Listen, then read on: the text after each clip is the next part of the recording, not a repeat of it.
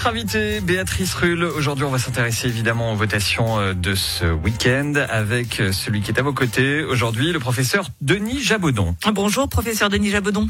Bonjour. Vous êtes le directeur du département des neurosciences fondamentales. Euh, vous êtes donc contre cette initiative soumise à votation le 13 février prochain qui entend donc interdire toute expérimentation animale. Euh, professeur Jabodon, tout de même, comment au 21e siècle est-on encore obligé d'utiliser l'expérimentation animale avec toutes ces avancées technologiques que nous alors effectivement, la, science a fait des, de grands progrès au cours des dernières décennies, en particulier grâce euh, à l'expérimentation animale. L'objectif, bien sûr, pour chacun, c'est un jour de pouvoir s'en passer. Euh, c'est pas une, c'est pas une activité que que l'on recherche en tant que telle, mais dans l'idée d'avancer les connaissances, en particulier de développer de nouveaux euh, médicaments, on est encore à un stade où on n'a pas d'alternative. Alors vous le disiez, l'objectif c'est de s'en passer. La Confédération a lancé un programme de recherche de 20 millions de, francs sur 5 ans pour réduire cette expérimentation animale. C'est 200 millions qui sont alloués pour l'expérimentation animale. On voit quand même que la volonté n'est clairement pas un véritable changement dans cette habitude-là. Alors la volonté des chercheurs et du public dans son ensemble est, réellement de trouver des, des alternatives. Euh, pour les chercheurs, euh, c'est c'est pas forcément une méthode de, de, de choix. Euh, on peut faire des expériences in vivo chez l'animal. Euh, c'est le dernier type d'approche qu'on choisit. Le, les approches favorisées sont plutôt celles in vitro euh, ou in silico en faisant des modélisations tout ne peut pas être fait in silico et in vitro. Il y a encore une grande partie des choses qui doivent être malheureusement faites encore sur les animaux.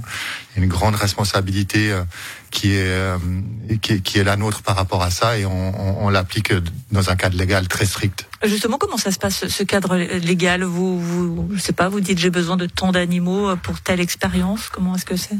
Oui, effectivement. Donc, les, les expériences sont, sont, soumises à une régulation fédérale et cantonale. Euh, on doit soumettre euh, nos demandes d'expérimentation euh, pour une période de, trois ans où chacun des animaux, des animaux est, euh, est décompté. Donc, chacun des animaux est suivi individuellement. Et, vous expliquez ce que vous allez leur faire, etc. Exactement, on explique ce qu'on va leur faire.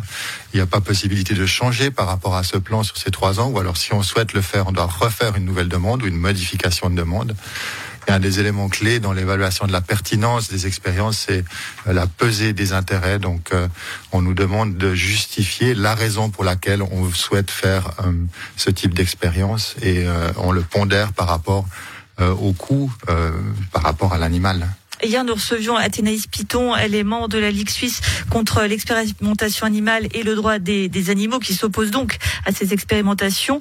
Euh, on l'écoute et je vous fais réagir juste après. Ce qu'on voit et ce qui nous inquiète beaucoup, c'est que les expériences les plus contraignantes, donc degré 2 et surtout degré 3, sont en hausse constante depuis 2010-2012. Le degré 3, c'est le plus contraignant, le plus douloureux pour les animaux. Ces animaux qui sont dans une grande souffrance et qui sont amenés de toute façon à mourir à la fin de l'expérience.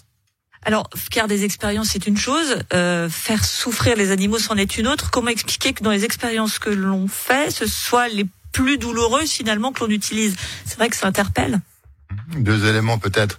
Euh, les, les, les, expériences de degré 3 sont effectivement les plus contraignantes. Ça ne veut pas nécessairement dire que ce sont les plus douloureuses. Donc il y a un cadre ontalgique, un, un, un système de, de médication qu'on donne aux animaux qui, dans la plupart des cas, dans l'essentiel des cas, permettent de diminuer de manière très très importante les douleurs. Ça fait partie des choses qui sont évaluées de, de très très près.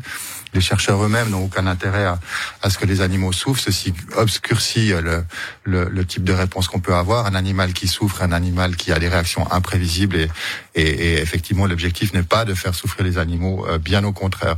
En ce qui concerne l'augmentation, les expériences de degré 2 et 3, c'est correct, les chiffres sont corrects, euh, mais, mais le, euh, la, la, raison est due au fait que le, le, la graduation des degrés de sévérité a été changée au fil des années. Donc la même expérience il y a quelques années était de degré 2 ou qui était de degré 2 ou de degré 1 et maintenant typiquement de degré 3. Ce que vous voulez dire c'est qu'on est plus plus exigeant finalement dans ce de la douleur, on, on, veut que ces animaux finalement souffrent moins, c'est ce que vous voulez dire? Ouais, Pas de la douleur mais de la contrainte effectivement. On, euh, le, le, cadre légal est tel qu'il est devenu plus plus strict donc ça reflète pas nécessairement une augmentation euh, de l'invasivité, de l'agressivité des types d'intervention qu'on fait. Au contraire, on se situe dans des cadres extrêmement euh, régulés euh, et les intérêts sont convergents entre les scientifiques et, le public, selon moi. Donc, professeur Denis Jabodon, vous êtes directeur du département des neurosciences fondamentales. Vous utilisez vous-même cette expérimentation animale. Qu'est-ce qu'elle vous a permis de, faire, d'obtenir dans vos recherches, très concrètement?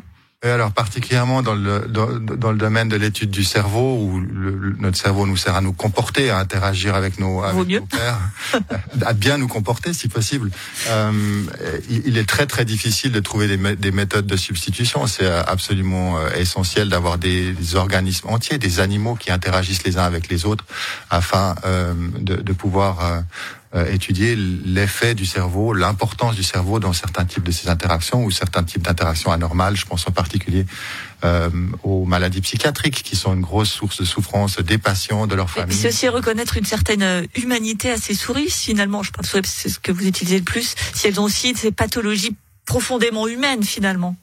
C'est juste, donc il les rapproche euh, de nous, qui nous donne une responsabilité par, la, par rapport à la manière dont on, dont on doit les, les traiter. Elles sont étonnamment proches de nous et c'est quelque chose qui est à la base du, du débat d'aujourd'hui, effectivement. Des souris et des hommes. Donc, merci beaucoup, professeur Denis Jabodon, directeur du département des neurosciences fondamentales, d'avoir été sur Radio Lac ce matin. Merci.